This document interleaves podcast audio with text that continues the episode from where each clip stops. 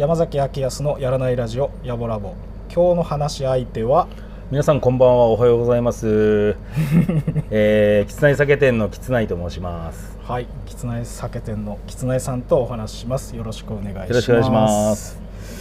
あの今回は6月の、まあ、後半ぐらいうん。で今撮るとこなんですけど、うん。あの俺がきつないさんの最初のイメージとしては、うんめちゃくちゃ声でかいイメージなんですよ。そうだね。今めっちゃ抑えてますよね、うん、もう自分でもそう思う。声声はでかいですよ。これみんなから言われてるからね。どこにいても分かるって言われるもん。めっちゃいいことですけどね、そう。だからさ居酒屋とかさあのーこう団グループで飲みに行くじゃん。うん、ね？いきますね。まあ今は無理だけどさ。まあまあまあ。昔なんか居酒屋でこうグループで飲みに行った時に、あの俺の声が聞聞こえてだからあ誰かがこう来るんだよやっぱ吉谷さんだっつって。別のそう別の よその席に俺の声が聞こえてて。やっぱり吉谷さんだったみたいな。でなんか俺の場合は笑い声がすげえうるさいって言われるんですよ。うんうんうん。でもなんかあのキスナイさんはもう笑い声もしかりですけど、うん。もう関係ないと思うんですよね。そうだね。めちゃくちゃ。ただあのこう俺と違うのはなんかこうキスナイさんの声ってめっちゃ声通るイメージなんですよ。そうだね通るんだといい声なんですよ。うん。だからなんかその俺はそのいい声が結構羨ましいんですよね。えー、ありがたい。いや本当に 本当に思ってますよ。あなんかでもでもねあの川まだしもね声はいい声って結構うん、言われる言われるのよいやもう本当になんかその通るっていう声はなんかこうまあ。俺は俺は結構もうすぐ消費して枯れちゃうんで、うん。だからなんかあのライブしてて歌ってその次の MC とかでもうすげえ枯れてるみたいな。声飛んじゃああそうなんだってるみたいな。それが結構顕著なんで。なるほどあんまりそれね良くないなと思いながら今ちょっとこう気をつけながら喉を使う練習をしてるんですよね。まあこうラジオもあのあ始めたし。あななるほど、うん。そそれってさあのーその声がこう使えなくなるというかこう出なくなるってあのー練習とかそういうこうなんていうの？あれで改善されていくわけ？あーだまあいわゆる練習とは違うけど体の使い方、うん。力の入れる場所が変わるっていう練習をするって感じ。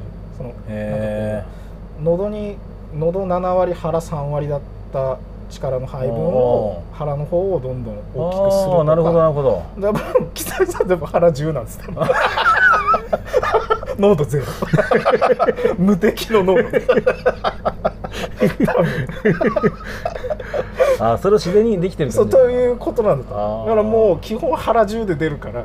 なるほどね。そうそういいそうなんか痛まない喉でいい声でずっと喋れるなるほどね。多分まあそのいい声でこの前後半、まあはい、2週にわたってあのお話ししていこうと思うんで、はい。えーぜひよろしくお願いします。わかりました。よろしくお願いします、えーで前半は、えー営むよいとな」っていうこうコーナー名がついてて、うん。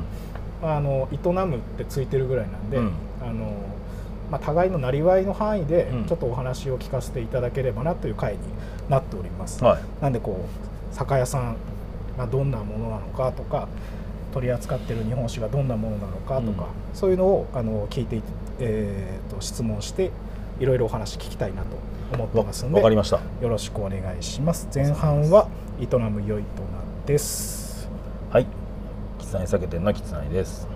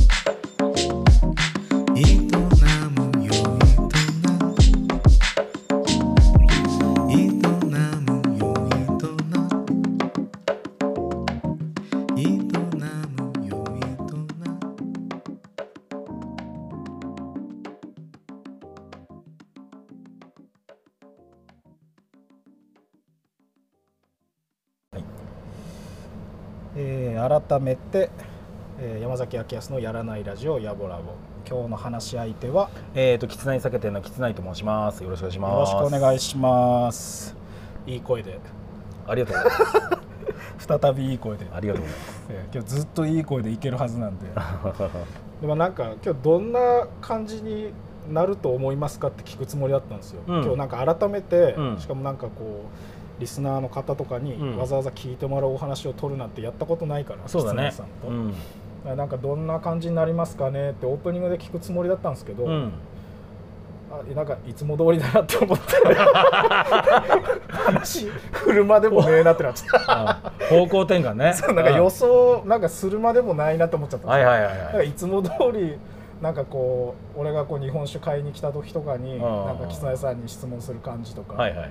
なんかその感じのまんまで何もこうなんかこうもっとこうなんか車に構えてっつうか、はいはいはい。もう格好をつけてもらったりした方がなんかこう良かったんですけどいつもと違うじゃないですか みたいなあ、そうかそうか。なるほどね。感じでいけっかなと思ったらもう普通にいつも通りだったそうなんですよね。だからまあもう予。想もなくいつも通りでお届けしようと思うんですけど、はい。あの先週がうん。あの江戸正の佐藤健一さん、おだったんですケンちゃんだったんだ。はい、であの一応、まあ、吉内さんとこうあの関わりも深いですし、うん。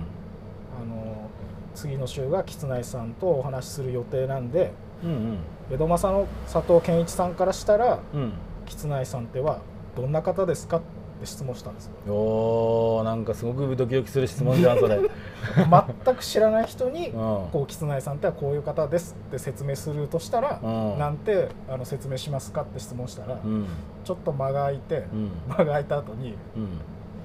客観視できないから無理って言われて すごい的得てるね。客観視もうできないんですってなるほどな、そういうことなんだな。まあもちろんお仕事のなんかこう関わりももう深いと思うんですけど、講師ともにっていうことでそうだね。うん、なんかもう 説明できないって断られちゃった ああ、そうそか。んないやなんか逆にこう愛が深いっていうのが伝わるなって思うんですそうだね、ありがたいね。うん、でまあ改めてあのキスナイ酒店さんは、はい。まあ、まずはどこにあるのかっていう感じなんですけど、うん。まあ、俺もご近所さんの範囲ではあるんですけど、はい。南沢俣ですよね。そうです。でなんかこう知らない人にはお店どこにあるんですかって聞かれたらどういつもなんかどのように説明されますか、えっ、ー、とね、まあ、居酒屋道の上松川駅からうんうん。西に入ってすぐですみたいな。ああそうですよね、うん。上松川駅からもうほどなくですよね。そうだね。ね駅前に岡子どもクリニックあるから、うん。その岡岡子どもクリニックを入ってくださいねっていう感じで、まあ、それが目印になってるかな、うん、今営業時間はどんな感じですか？10時から8時まで。あいなずっとそうでしたっけ、うんずっとそう。月土月日で1週間ずっと。お休みはいつですか？お休みはねないんですよねうわ。怖い。お休みないんですよ。これねでもないって言って放送乗っけちゃうといいのかな？大丈夫なのかなこれね。いやあの大丈夫ですよ。大丈夫です。大丈夫です。大丈夫？大丈夫です。あの実際ないわけじゃないじゃないですか。そうだね。うん。まああの決まってないっていう。そうだね。休みがないんじゃないそうそうだね。そう決まってない。そうそう。そうそうそうでももうずっとこうお忙しいイメージなんですよねキツナヤさんは。うんねなんかおかげさまでなんか忙しく働かせてもらってますよ。うん。なかなかねこうお店さんとかはねこう忙しくないお店さんもどうしても出てきちゃうよううん。なご時世ですけど、うん。でもなんかキツナヤさんとこのまあどうしても SNS とかうん。見ててこうこういうお酒が入りましたとか見てると、あのあその俺いつもインスタ見ててちょっと一個めちゃくちゃしょうもないこと言うんですけど、うんキツナヤさんがこうわーっとお酒乗せた後に最後ハッシュタグめっちゃつけるじゃないですか、うたまにハッシュタグ大文字になってる時ないんですか。そうそうそう。そうあれねあれね。あれね あれハッシュタグ大文字になってたたがってない時ある。そうそうたがってない時あるんだよ。あれあれあのコピーペーストするんだよね。あー。あのもともと作ってるやつからコピーペーストするんだけど まあ最後のとこね。そう、ん。なぜかインスタに貼り付けると変換されないんだよあれ。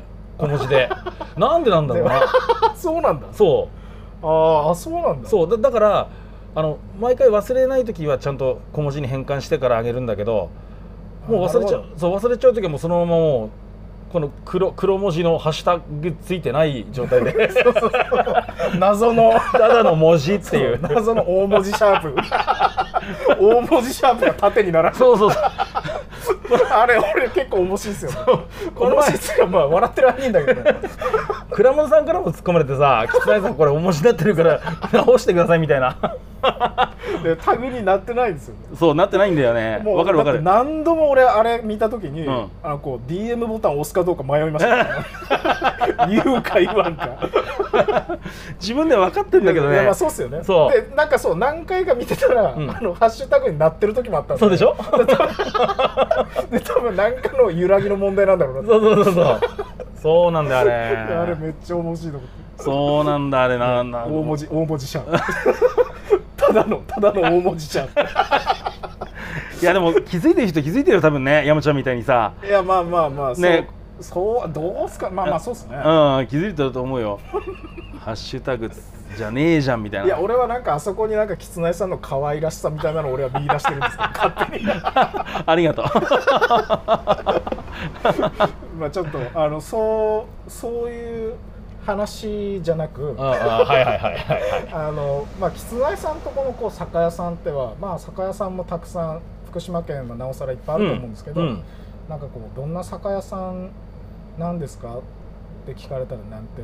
ああえっとねかうんとまあ端的に言うとなななんかねえっと、セレクトショップみたいなもんなんですよね、うん。うん。要は俺が自分が好きなお酒に囲まれて商売してるみたいな、えうん、好きなものだけ置いて、えうん。あのー商売してるような感じのイメージかな。でその中でも日本酒大好きなんでうんうん。日本酒のアイテムを、あのーこうすごく感動したうまいものが出会えればその日本酒のアイテムを、えー、とうちのお店に入れたいと思って動くっていう感じ。うん。キツナイさんのこう日本酒の好みっていうのはどういう好みなんですか？うんと若干甘みがあって芳醇なタイプが好きなのね。あー芳醇っていうのは香りとか？うんと味わいだね。あ米。味わい。そう米のうまみだね。あお米のうまみがしっかりこうお酒に反映反映というか表現されているうん日本酒が私は好きで。で若干その中にその吟醸の香りがフルーティーな香りがついてるようなうん。ものが好きだね。ううん。んそれで代表的なこう、まあ、銘柄っていうんですかね。ああああっていうとこにあとキツナイさんのとこでの代表なものっていうとどういうものなんうですーとねあのーそういうものだと宮泉とかね。かああそう。そうだうちの母親めっちゃ好きだったんですよ。そうだよね。何度も買っていただいたもんね。あといいぶきとかさ。ああその辺がやっぱり芳醇なお酒のこうあのー代表。うん代表というかなそういう感じになるのかねううん。ん宮泉伊吹はうん。あれ何でしたっけ？その甘いっていうのは、うん。なんかこう何か数値で表せてたりするんでしたっけ、うんそうそう。あの日本酒度っていう数値で表せるんだけどうちのお店に来ていただくと全てあの数値は載ってるからそれ,、うんそれを見ながら購入してもらっていいんですけど、えー、と日本酒度のプラマイゼロっていうのはフラットで、うんあのいわゆる中口って言われてるものなのね、うん。でそこからあのマイナスになればなるほど甘甘口になってくるの。マイナスが甘口なんですそうそうそう。マイナスが甘口。マイナスまあずっとなんだけど50とか60までああるんだけどえ見たことねえそうそうそう。ななほとんどないよね。あのあるあるのでも。あの今のでも日本酒だとマイナス23が多いかな、うん、ちょっと甘めになってるから今味があ今甘めになってるっていうのはこうなんですかねこう流行りとかそういうそう時代の流れとか。そうです。トレンドなの。面白いよね。うは。ん面白いよね。日本酒のトレンドってさ山ちゃん知らないかもしれないけどさ、うん。あのー大昔は新潟のさ淡麗辛口っていううん。お酒が幅す効かしてた時あったのね、幅利かしてたんだうん、マジマジでマジで。やっぱ辛い方が。辛い方。うん。福島の酒屋さんもこぞって新潟のお酒入れててそうだよ。新潟のお酒置いとれば、あのー日本酒はもうこれ以外いらないんじゃないのぐらいの、ぐらいのレベルのへあのー幅の利かせ方だったんだよ。ー 言い方特徴的だ あれ？あれ？いやいいですトゲトゲある？いやいやいやいやトゲはない。トゲはないけどなんか思い出集まってる幅利かせられてた時のそうそうそう。そうなんだよ。いいですね今のそうなんだよなんか深みがありましたね。そうなんですよもうね一のそうなんだよだそう。あそうなんですね。それがこうどういうふうに？それが結局さ淡麗辛口っていうあの味があんまりないどちらかというとその厚みをああの味の厚みもないからちょっとへ平べったいようなお酒なのよ、うん水のようなっていうかね、うんそういうお酒が流行ってたんだけどあのある時期に、うん。あの山形のひが、えー村やん？村山市だったかな？にうん。14代っていう高石蔵さんっていうあうん。のお酒があるのね。みんなこれ知ってると思うんだけど、めっちゃ高いイメージ。そうそうそう。うんあのー14代の高木さんがあの神聖のごとく現れて自分自分あのー高木さんのお話を聞いた時にあのーもう覚えてるんだけど東京のその就職しお仕事お仕事だったのかな？うん。学生の時だったのかな？した時にあのー居酒屋行って自分のお父さんが作ってる酒が東京で飲めないと。うんそれがすごくがっかりしたから自分で東京の居酒屋さんに、あのー取り扱ってもらうために自分でお酒を作るって決めて、えー始まったみたいなんでね。うん。でそれでもうバーッとまあ言ったらこう時代の流れがこう変わってそうもう激変したんですよ14代。そのそのその境に。すげえ。すごいよ。だからあのお酒がこの酒業界にもたらしたあの影響ってすごいから。へうん。ーえそれはいつ頃の話なんですか？その14代が出てきてこう流れが変わりだしたう時期、ーんと俺今25年前ぐらいになるのかな。多分ね。1980年代後半とか。2021でしょ？そうだね。あ90 96年。あ96とか、うん。へえ。そのぐらいだね。マジであのーそのぐらいの時代だったと思う。であのー どんなお酒なのかなと思ってやっぱりうん。飲んでみたんだけど、うん。これが俺が大好きなその芳醇で甘めが甘みがあってうまみたっぷりのお酒だったんだよね。で若干こうフルーティーな香りもあって。うん今までそういうお酒ってあの世の中には出てなかったんで。あーそのあ14代をそうやって飲んだ時は吉内さんはもう酒屋さんなんですか？お酒屋です。俺は、えー、と30年ぐらいになってるから、え。うん。あじゃあもうその14代を飲んでうん、は好きなやつだってなるまでは、うん。酒屋さんのこうあの吉内さんとこのうん酒屋さんで並んでるお酒は、うん、やっぱこう今とは全然あ全然違う、並んでるものが、うん。種類が、うん、新潟のお酒もあったし。へー全然違うね。あのその時はやっぱりあの福島のまあこれはまたあの後からの話になるのかもしれないけど福島のお酒っていうのが全く売れてなかったから、へーうん、全く売れてないんだよ。その今でこそ8年連続金賞受賞でうんうんうん。みんなねあのお祭り騒ぎでさよ 喜んでね。いただいてるじゃん。うん。いやすごいですよね。すごいんですよ。8年ってね。すごいんだよ。ただそんなその金賞なんか取れるレベルでもなくお酒っつったらパック酒とかあとは一升瓶であの値引きされた安酒っていうイメージの県なのよ。へー。ここ30年前とかね。へだからあのとにかく値引きしていくらなんだっていう交渉から始まるからね。ーえ吉内さんとこの酒屋さんのこうお酒とかうん。そう。に対して、そう。そう。マジっすか？うん、そうだよ。昔の酒屋酒屋さんってはそういうこうあのー戦いお客さんとの戦いをこうやってたわけですよ。値引き交渉みたいな。それはやっぱり業界があのーこうやって悪くなってったあの病間の一つだったんだよね。ディスカウントストアとかさ。量販店とかさ。どんどんどんどん安売りに行って安売りするとお客さんはその時は来るんだわ。安いから。うんうんうん。でも瞬間的にというか。そうそうそう。でもそのお店についてるんじゃないんだよ。あ値段についてるからのうん。お客さんはもうどこでも行っちゃうんだ。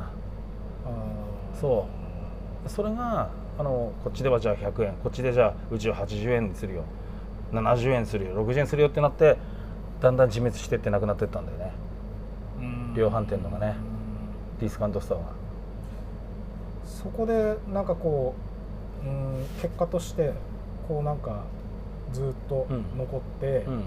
いられるっていうのは、うん。なんかこうどういうことをこう大事にしてこうお酒屋さんやっていかないといけないなとかっては、うん、やっぱりあれだよねあの説明ができることが一番かなと思う。その自分が好きなお酒をお客様の方に、うん。あのしっかり説明して、えー売っていくようなスタイルっていうのかな、そのためにはねあのアイテムも必要になってくるからうん。バリエーションの広がりも必要なのでうん。辛い酒とか甘い酒とかあと、えーちょっと香りが抑えめだったら香りが高い酒とかこういろいろな、ねお客様のニーズに合った、うんあのバリエーションが必要になってきたからそういうものをババリエーションを増やしていってでディスカウントストアがもうなくなってきたからもう値引き云々っていう話が一切もう今は出なくなってきたんでえそうそうあの他の酒屋さんも多分そうだと思うけどあのなので業界は改善の方向に向かっていったんだよもう最悪のこのどん底から。そう。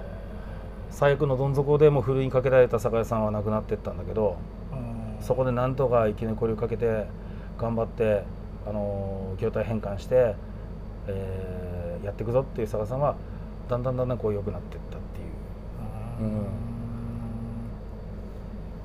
えなんかそれなかなかわからないことですね。こう普通にう。ん。こうお酒買ってる側としてはね。わからないと思う、ううん。んあのーなので私たちの年代今50とか40のあの酒屋さん継いでるような、あのー何代目かの方たちは本当に苦労されたと思うよ。みんな、うん、あのでっかいディスカウントストアとのこう価格競争に巻き込まれてた時代だったからね、ううんその接客とかこう、まあ、説明うん。その日本酒の説明してって、あのー違いをうん。出していくというか、うん。まあ、多分その狐さんがこう好きなものうん。を集めてるからこそ、なんかこう、まあ、パッション込みでうん。説明できると思うんですけど、うんなんか日本酒でよく聞くその美味しいとかっていう表現ってやっぱフルーティーとか、芳醇っていうんですけど、うん。なんかこう例え方というか、うん。なんかこうどう他になんかどう例えたりとかできるものですか？して日常してますか？なんかどうなんかこうこれはこうこれと A と B だったらここはフルどっちもフルーティーだけど、うん。こっちの方がどうとか。あははははそうだな。なんかあのよく、まあ、最近だとコーヒーとかも、うん。なんかあのこうコーヒー飲んでるけどなんかあのなんか果物に例えてこういろいろチェリーっぽいとか、うんうんうん。でなんかあとワインとかも多分すげえ表現するじゃないですか。そうだね。でなんか日本酒ってなんかこうどういうふうに表現するもんなんだろうなあとー。飲んでうまーってみんなうまいんだけど、うん。なんかまあ野暮の話ですけどね。うまけりゃいいじゃないって話なんでいやいやいや。やっぱりあのとフルーティーな香りの中でもあのー果物の香りに例えることがよくあるんだよね。え。ーそうそう。あの梨とかさあといちごとかメロンとか。メロンなんか代表的なんだけどね。あそうなんですか、うん、そういうこうメロンの香りを出す酵母を使ってるんだよね。へえ。うんいちごもそういちごの香りを出す酵母を使ってるんだよ。いちごの香りを出す酵母？そう。そのその酵母は別にいちごじゃないんですもんね。うん、そういちごじゃないの。日本酒の酵母なんだけど お酒が発酵していくといちご風味の香りが出てくるんだよ。ええちなみに今はうん。こう、あのあるお酒で、うん。そのこう果物に例えてうん。やるとしたらどうなんか何の果物の香りがするお酒がありますあ今だー。例えば金賞受賞酒なんかさとこれはもうメロンなんですよね、ええあそうなんですか？そうなのよ。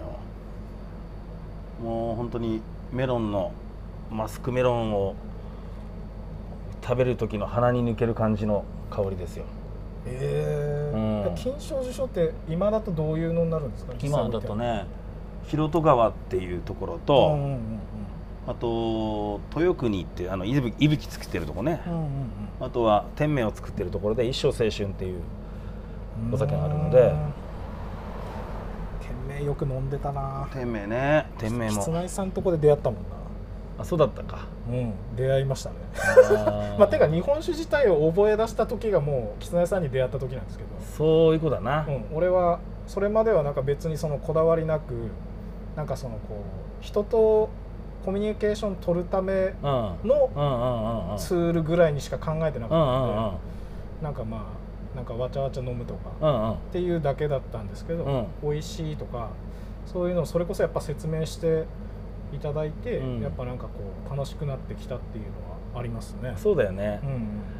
っぱりそこだと思うんだな、あのー今女性の方とかさあの、うん。若い人たちが飲み始めたっていうのはやっぱり昔の味とは違うあのテイストのお酒が出てき出てきたからだと思うんだよね。うん。それにあのー山ちゃんみたいに人生の中で出会えるかどうかだね。ううんん。まあ、自分からねあの情報を入れてさあの自分から動いていく人はまだいいけどうん。ね。あの何もこう思ってなくてある日飲んだお酒がもう衝撃的でもうなんだこれって今まで飲んでたもの何なんだっていうぐらいのさうん。お酒と出会う時があるわけよ。うん。お店ね居酒屋さんかもしれないけどさこういう酒屋さんかもしれないけど。そういうのがやっぱりあのー今は増えてそういうこう場が場っていうのが増えてきてんじゃないかね。うん。もしかすると昔よりも。だから居酒屋さんだってあの酒の説明できるような人たちがいっぱいいるから。うん。でいっぱいこう種類もあるんでね居酒屋さん。もだからその中で興味持ってこうオーダーしてあの美味しかったから買いに来ましたっていうお客さんいっぱいいるもんね。うん。うんうんなんかやっぱこう美味しいものとかがただうまいっつって終わんないでなんかねそこにこう、うん。誰かを介して話したりとかするのいいですよね。いいね。なんかやっぱ心に残りやすいっつうか。うんどうしても俺気になってるんで、うん。ちょっとさっきのメロンの話もうちょい行きたいんですけあどあはいちごとか梨っうん。ぽいやつってうん。今あります、ああ梨っぽいやつはあるよ。あそうなんですか？うん梨っぽいやつは。梨っぽいやつはなんていうやつなんですか？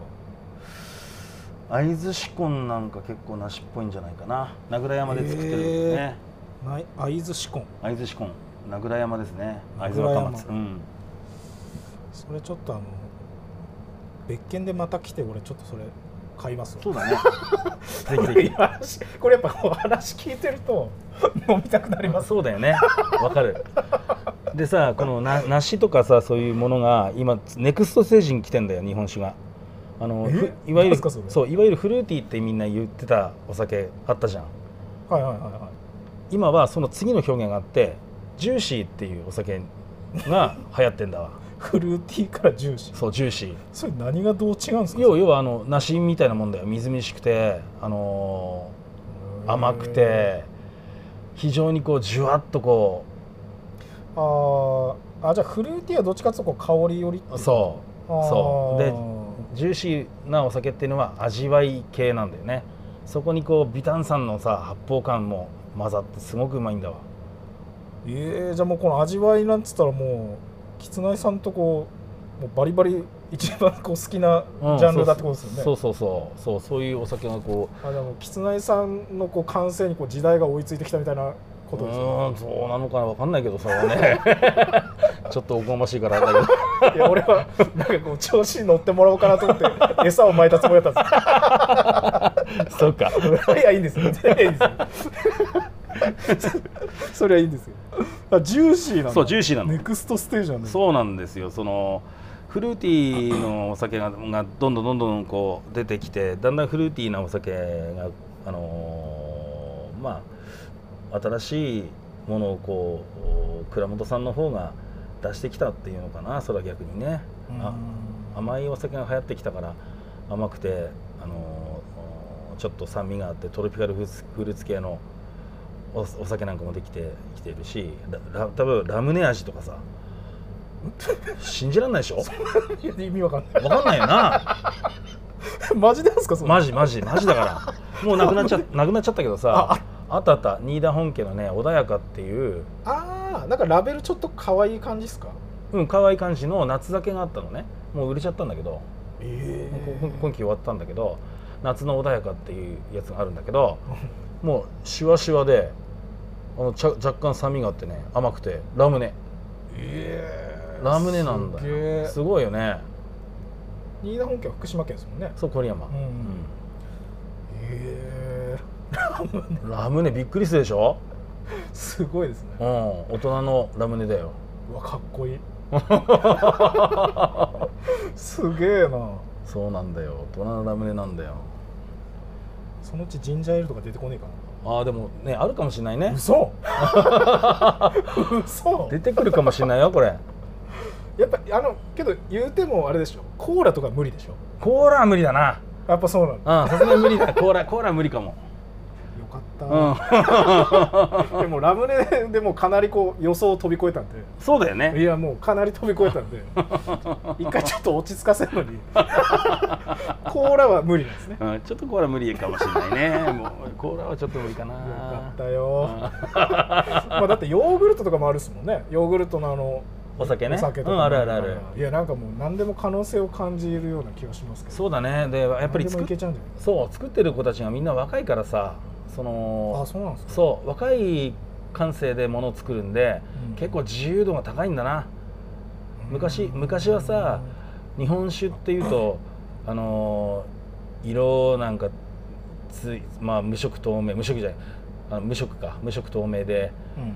えー味わいもあのちょっとキレがあるタイプがいいみたいなことでだったけどさ、今はやっぱりしどっちかというと自然なままままでっていう感じなんだよねあやっぱその味わい。そうそうそう色もさ。個性があるっつうか。そう。色もあれわざとさあの炭とかで色抜くんだよ。炭？うん炭。フ炭って炭？ィルターフィルターと炭。そう。活性炭、へー。活性炭で。へー。そう。味も色も抜いちゃうの。わざと。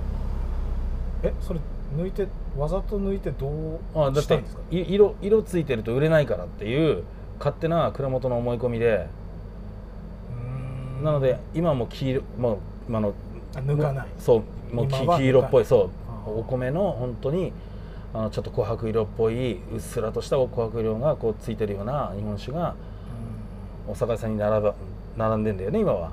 う、ん。うん、それがやっぱりあの若い子たちはそれが自然だろって言ってそういうものを作るうんそなんか色ついてる方が結構癖強そうだなと思うもんうそうだよね。なんか個性明らかに個性ありそうだなってやっぱそうだよね。濁ってるとか。そうそうそうそう。へ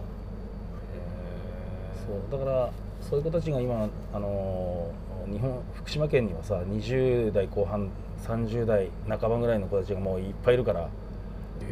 いっぱいいる。そのさっきそうさっき言ったナーシーって言ってた会津志根の名倉山、うん、の息子なんかも今まだ30だからね。へすえごいよ梨飲みたい。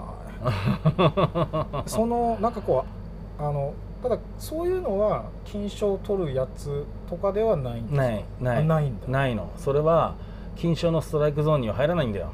金賞のストライクゾーン？うん、金あ賞を取るためのお酒というか金賞を取るための、えー、と方程式というか金賞を取るための味わいというか。で金賞ストライクゾーンのど真ん中は何何なんですか？こう一番のこうぶれない条件というか。あのーかやっぱり品のいい香りとあと若干の甘みね。あとはキレなんだよ。香り甘みはあるけどキレそうキレキレがいい。あのへで金賞を受賞するお酒っていうのはアルコール添加させてるお酒しか取れないから純米では取れないんだよ。そうアルコール添加と純米ってどういうふうに純米違うんですか、はねあの米と米麹で作るものが純米酒って言われてるのね。うん。なので純米酒純米吟醸純米大吟醸ってこう縦のラインがあるんだけど、醸造アルコールを添加するのは純米にあのアルコールを足すんだよ。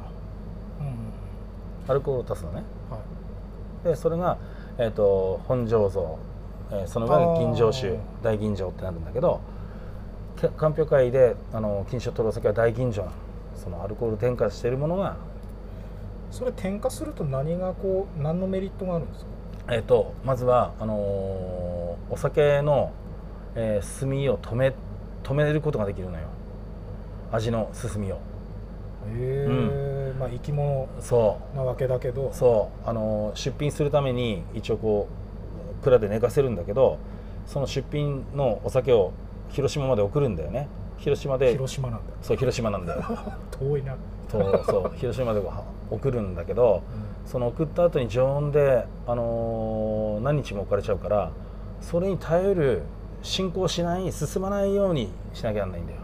蔵はあわかる？ーそれはやっぱなんかねそれこそ送る距離とかうんでそうそもなんかこうなんつうんですか？こう同じラインに乗せるには、うん。やっぱそういうの必要になっちゃうんですよね。そうそうそういうこと、うんそう。やっぱどうしても比べてどうこうってなった時には条件を同じくするためにそう。そうそう。なのであの大吟醸で純米では取れないんだななぜかな、うん。やっぱりあ味がこう変わってくるんだなあれな。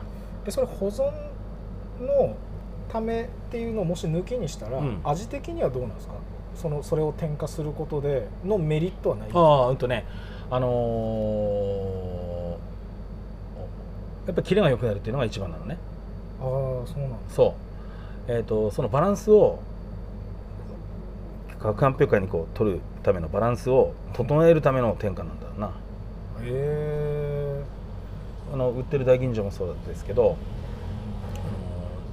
ちょっとこう、えー品のいい味わいにするための調整添加っていうのかな。へえあくまでもその醸造アルコール純米しか飲まない方だと醸造アルコールのお酒飲まないよってなるんだけど醸造アルコール添加されてるお酒はお酒でやっぱりあのいい点があるのでキレが出る、キレが出るとかあとあのすごくスイスイスルスルスル飲めるとかあ今あの夏酒が出てるんだけどあうんうん。夏のお酒なんかは結構醸造アルコール添加して吟醸で出してる蔵が多いんだよああそのやっぱキレが出るから。そう夏らしく爽やかにキレが出るお酒だからうん。そっちの方が飲みやすいんだな夏な、あうん、なのでこれはあのお俺よく言うのが純米醸造アルコール添加されてるから飲みませんではなくてーうんうん。醸造アルコールアルコールが添加されてるものも美味しいものっていうのは5万とあるからやうん。っぱりあのー一度なり二度なりトライしていった方があのお酒のこの世界にどっぷり浸れるっつうかうん。排除していくともう飲むのなくなってくるわけよ。まあやっぱね季節とかシチュエーションに合わせてそ最終的には感情でうまいってなるかどうかですもんね。うそうそうのそういうこと。すっきりがいいとか、うんそう。でも確かに添加とかって聞いただけでなんとなくこうノーっていうかそうだよね。何でもオーガニックだうんとか、そうだよね。うんなんか無農薬だとかそうそうそう。そういう方がいいなってなるっすもんね。そうなのなんかまあ判断が楽なんですよね。そう。それがついてるだけで、うんそうそうなんだよ。確かに。ノーなんとかってついてるとなんかこう悪いもんが入ってねみたいなイメージして。そうだね。わかるわかる。そうそうそのノーなんとかのなんとかが勉強しなくてもなんかノーとにかくそうそう配合されてねってなると楽なんだよな。そうだな。確かにそうだ。そう楽だよくないですよねそれね。そうだね。よくない。そうそうなんですよ。よくないです。よくない。よくないですね。そうなので毛嫌いしないで飲んでもらいたいなと思うよ。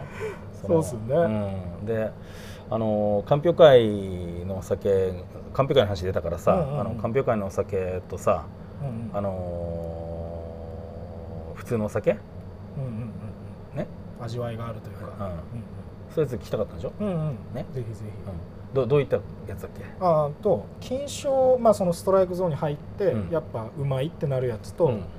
まあ、さっきちょっとお話出たその、まあ、味わいがあって個性があるみたいな、っうんうん。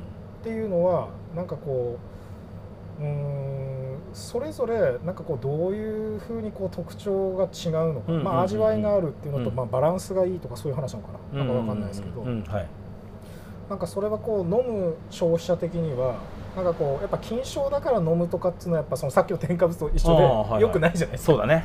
そうそう、まあお土産とか、うん。そういうのだとやっぱいいですけどね。そうだね。なんかね。うもう何でもやっぱモンドセレクションってついてたら買うもん。ん、そうだね。どうしてもね。そうそうそう。まあでも福島県がこう金賞多いとかっていうのはすごく誇らしいし、うんうんうんうん。いいんですけど、うん。なんかこう単純にお酒うん。として A と B ってある時うん。に金賞のその特徴うん。とそのそうではない。うん。そこに乗らずに美味しいとして作ってるそのお酒はどういうふうにこう違う個性がある、うん。うん。あのそういう質問って結構やっぱり聞かれるからあのその答えってよく私あの言うんだけどあの例えばさ車業界で言うと F1 カーってあるじゃん。ああはい。F1 ね。F1 の車よ。うんうん。ね、えーであの市販車があるじゃん。うんうん一般的な。ね？一般的な。うん。ホンダだったらホンダの F1 とホンダのなんだあのオデッセイとかあるあるよね。フィットとかフィットとかね、うん。うんあるあるわ。うん。ね？あの F1 カーっていうのは、えークラえー、とメーカーの技術の今の全てのものを投入して1台を作るわけ マックスをね。そう。本当にもう最前線の最先端のやつだよ。よ技術も全部。ね。実力も全部。で1台の車作るじゃん。ね。ね、であのその F1 を作ったことによってでき、あのー培ったノウハウっていうのが出てくるんでどんどんどんどん。最先端の技術を使ったノウハウがどんどんどんどん自分のものにこうなってくんだよね、車メーカーさんは。そうそうそうそう。でその技術を使って市販車に落とし込んであ市販車も良くなっていくわけ。わかる？わかるよね。そうそうそうだよね。そう。であのー全く日本酒も同じことが言えてはあの鑑評会っていうのは、えー、とこれは何であるかっていうと、あの当時さんの技術を競うための大会なのよ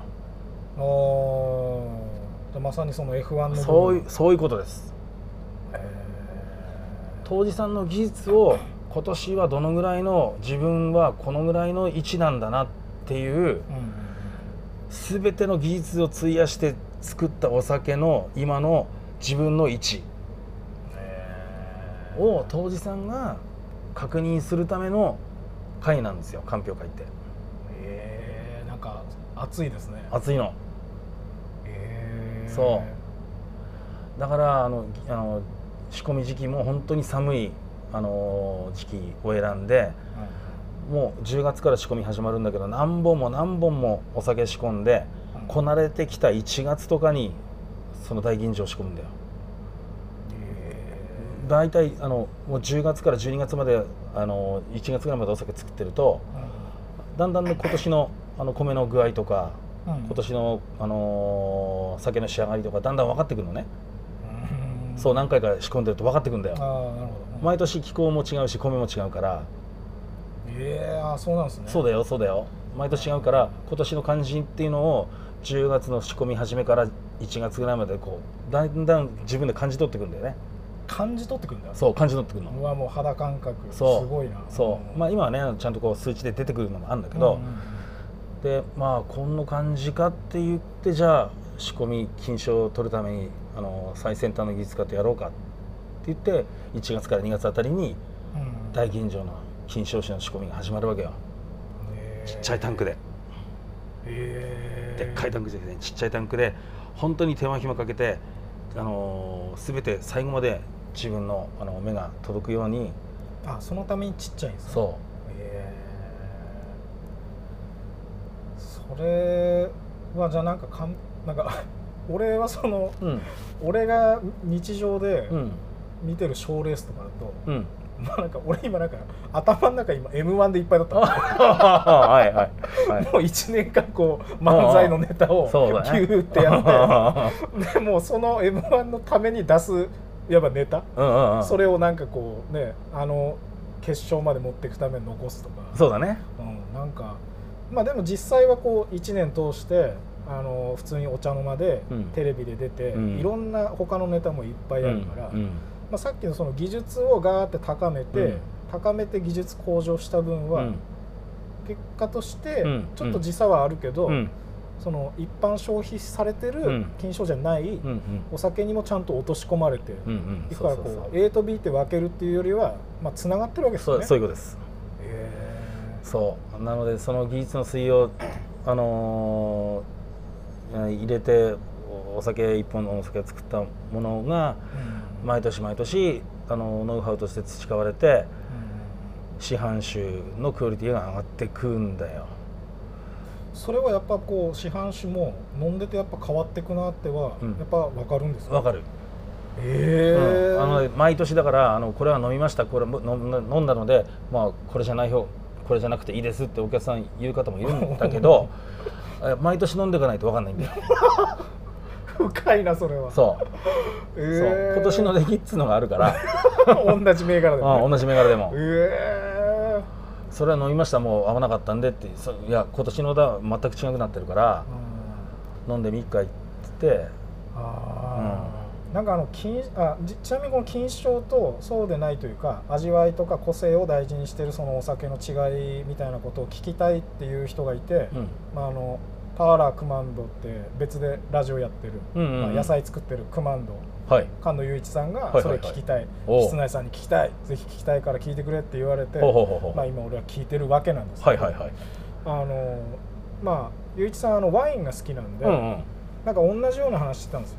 そのやっぱこうあ年ー年によって、うん。同じ銘柄でもうん。年によって違うから、なんかそのやっぱこう調子っつうんですかね、年の気候がそれぞれ違くて、うん。でこの気候、まあ、とある年は、まあ、気候が悪かったと。うんうん。で、まあ、おお酒作るにはなかなかワイン作るには調子悪いうん年だけど、うん。そういう年に限って結構飲みたくなるっつうんですよ。あだってそのあお酒の、まあ、作ってるうん側うんのその技術といううんかパッションが一番出てんじゃねえかみたいな。わかるわかる。わかるんだ。わかるよ。わかる。あの特にワインはそうなんだよ。ワインはあのーブドウで決まっちゃうからほほぼほぼブドウで決まっちゃうんだよ出来で。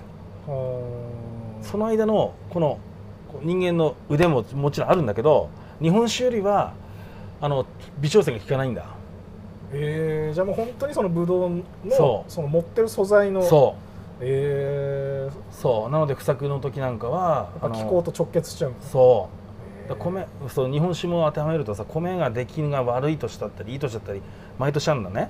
うん。去年なんかは最悪の年だったんだよ。2020年。2020年の夏あ買った米。刈り取りした米。なんで最悪なんですか？あの高温障害で全く米が溶けないっていう状態だったんだよ。今年のだから冬冬仕込んだやつね。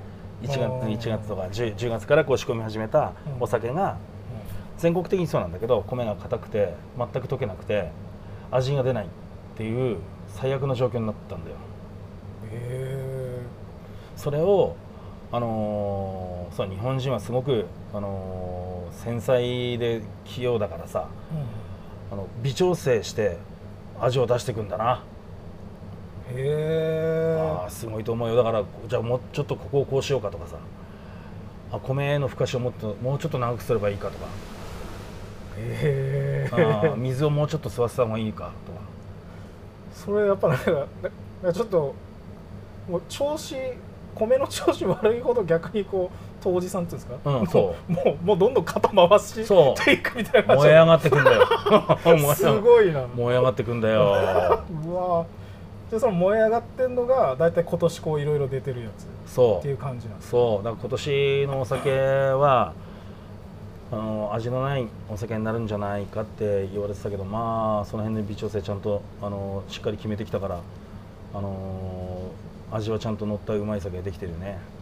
え。ー、じゃあ今年のは一番まあ一番というかね例年よりもパッションが詰まってる。そうそう。だ大吟醸のさ金賞数なんかさ今年17なんだよ。17で日本一になったんだけど、う、23年前は結局24とかで日本一なわけね、へえうん、これなぜかっていうと米がわ悪くて全体的におこあのお酒の質が良くなかったから金賞数が少ないんだよ。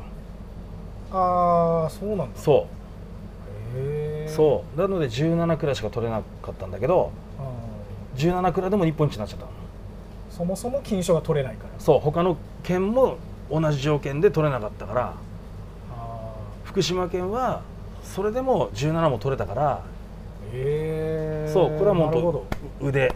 福島県のあの醸造家の腕ですよ。すげえなんかあのど素人すぎて、うん。なんかあの金賞もなんかあのこう、まあ、例えば30とか、うん。もうそういうふうに出すって決めてるっていう選び方かと思ったんですよ。ああ違う違う違う。ラインがあって、うん。そこに乗るかどうか、うん。だからまあ毎回毎年金賞が出る数が、うん。総数がまず違うんですね、うんそうそうそう違うの。ああのこれもさ日本人独特のこの採点方法なんだけどワインなんかはプラスしていくんだよ。よよければどんどんプラスしていくのね。足していくんだ。うん。プラス何プラス何足していくんだけど日本人は本当この辺がやっぱりさあのおなんか日本的だなと思うんだけど100からマイナスしていくんだよ悪いとこ。その日本的だなってどどっちの意味で言ったんですか今？えいや意味？いやいや悪悪い意味。ななんでマイナスしていくんだよって思わない？ああまあまあそうですよね。そう悪いとこ見つけてマイナスしていくって。ああそっか。そういう普通にシンプルにそうなんだ。そうなよくないっすね。よくないじゃん 褒めてって褒めてって金がいい、そうそうそう褒めてって褒めてって金が普通だと思うのよ。外国なんかはそうだよみんなね。プラスしてプラスして。なんで日本人そうなんかだけ崖から突き落としてそうそう残ったやつが金そう残ったやつが金なんだよ。その採点方法さってこうさあまあなん合ってんのかな日本人にそういうのがね。いやよくないそれ。よくない。ほんやっぱ褒めて伸ばしていかないとこのご時世。そう思わない？うん。いや本当そうですよね。ねもうダメっすもん。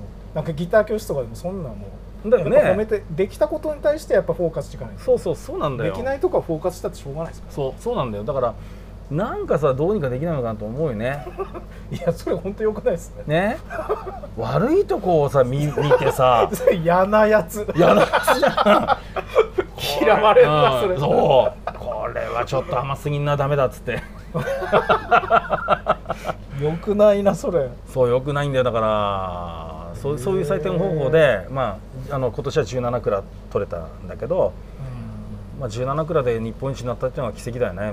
普通は223とかさ25とか取れて金賞で日本一になったんだけど、まあその辺はやっぱりあの他県も全然取れてない。そう同条件で米がもう本当に最悪の年だったっていう去年がね最後の年だったっていう、こうあ現れだよね本当にね、うん。完全に。なんかその、まあ、ぼちぼちあの今6月もう今も雨降ってますけどこの6月、まあ、もしくは7月、うん。この時期にめっちゃおすすめ。この時期に飲んだらいいでしょっていううん。のを1個教えてほしいんですよ。ああある。いやある1個じゃないな。いっぱい。あるこのよ、6、まあ、梅雨ジメジメからちょっと抜け出して7月、うん、やっぱさっき言ったけどさあの、うん。アルコール添加のお酒になっちゃうんだけど、うん会津若松のねあの鶴鶴の江酒造っていう蔵があるんだけど会津中将とかゆりっていうブランドを出してるのね、はいはい。その会津中中将の夏の吟醸酒っていうものが夏の吟醸酒。そう夏の吟醸酒夏銀っていうお酒が出る毎年出るんだけどうん。いや安くてめちゃうまいのよ。これがね2400円に消費税。一升瓶でね。一升瓶で。一升瓶で。で、えーうん安いんだけど中身も良くてアルコール添加だからあの嫌う人もいるんだけどそんなの関係なく飲んでほしいんだけどキレがその分足されてそううんそうキレ。まあ夏仕様なんですね。そう。うん。爽やかなこう飲め飲み心地だから非常に美味しい。へあとは相対するところでね天明だね。ー相対するっていうのはどういう意味天明でこっちは純米酒なの。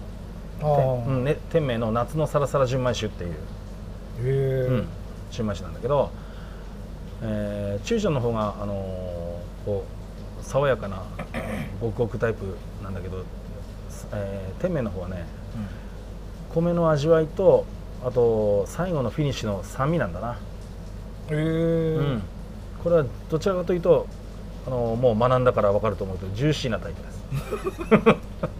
あネクストステージのはいお酒なんですそうそうです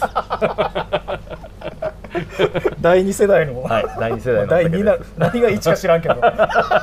もっとあると思うけど、ね。お笑いみたいに第7世代とかそういう感じだと思うけど。そうだね。えー、ジューシーなジューシーなタイプなのよ。だからもう本当にもうあの会津中将の夏銀とはちょっと違うタイプなんだな、えー。うん、ただそっちはそっちであの酸が効いてるから非常にさっぱりこう爽やかに飲めるのよ、えーめっちゃ飲んでみたい、うん、この酸っていうのがねやっぱり今みんなあの若手の人たちは見直してる感じだね。昔は酸味はあんまり必要なかったって言われてたんだけどやっぱり今酸があの立っててその酸が非常にこうキレを生むっていうところがあるから、うん、でしかもあのジューシーなお酒には酸って欠かせなくて。あそうなんそうなんだよ。甘甘くて酸っぱいっていうのがねやっぱり特徴なんだな。甘酸っぱいのよなんかやっぱすっきり甘いって言ったらなんかあんまりこうすっきりするイメージじゃないですもんね。そうそうなの。でも酸味だったらちゃんと甘いのも別に殺さずにうん。スキッといく。そう。スパッとこうその酸で切るような感じになるから。この夏銀うん。とその天明は、うん。さっきのあの果物的に言ったら何系になるんですか？あーでも夏銀いけないんですか？夏銀は何だろうねどちらかといったらメロンなんだな。夏銀は。うん。ん、おそらくそっち系の酵母なんじゃないかなと思います。うん。で天明の方はね何酵母使ったかわからないけど天明の方はなんだろうな。ドラゴンフルーツ。ドラゴンフルーツ。ああドラゴンフルーツまで。まああそこまで酸はないけど。ああああのイメージに近いかもしれない、ね、うん、まああそ嘘やん イメージとしては多分そっちのあのくくりに入るんじゃないかな、嘘。うん、あそこまで酸っぱくないけどね。ボケとして成立しなかった。鈍くシンクっちゃった。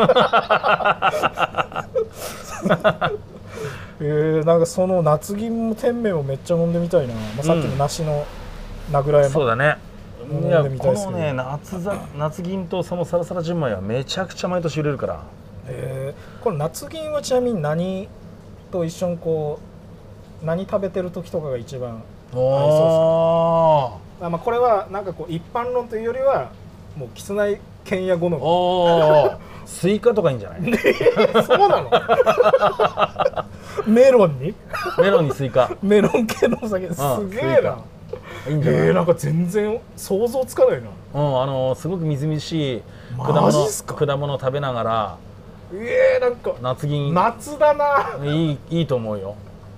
もうこの雨どいからのビチャビチャもなんかちょっとジューシーに聞こえてきたもん。そうだね、めっちゃ今雨降ってんだけど。まあ、どっちもえー。売り系、売り系だしさ合うと思うよ、えー、うんね、スイカも瓜じゃん、うんうん、ね、メロンも瓜だ。